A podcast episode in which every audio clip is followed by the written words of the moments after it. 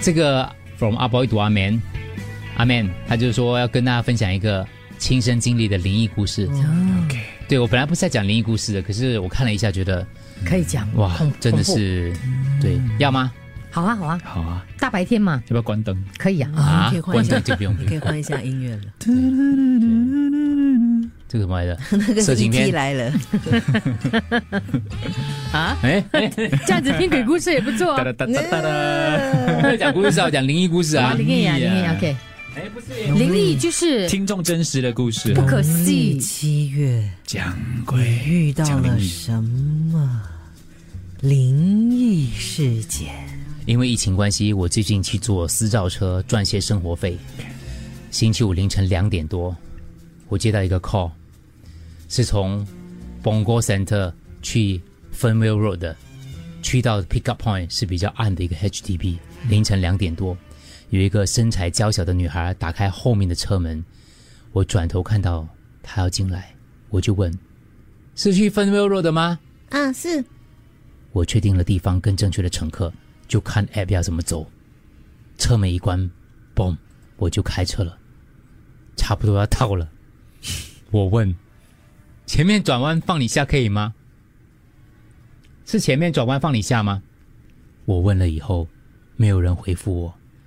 我想应该睡着了，毕竟凌晨两点多了。嗯，我继续把车开到转弯的地点之后，再问了一次，这边下车可以吗？ 我忍不住，我忍不住，这边下车可以 吗？你不要笑嘛，可以，我是专业演员这。边下车可以吗？嗯还是没有回复我。哎呀，我就觉得奇怪，不会睡得这么沉 吧？我一转身，在我后面的座位空的，有一个手提袋，人呢？我刚刚明明看到他上车了，怎么不见 了？这个时候，各种电影画面在我脑海出现，是挺冒冷汗，不会这么倒霉。农历七月让我经历过一次吧。这时候，滴滴滴滴，手机进来一个简讯，安哥，我吓到，人不见了，还有 message 进来，我再看了一下，安哥，我还在原来的地方。为什么呢？我赶紧回去找他，然后才知道，他本来已经要上车了，不过看到我后座很窄， 想走到另外一边去坐，一下关车门，我的车就开走了。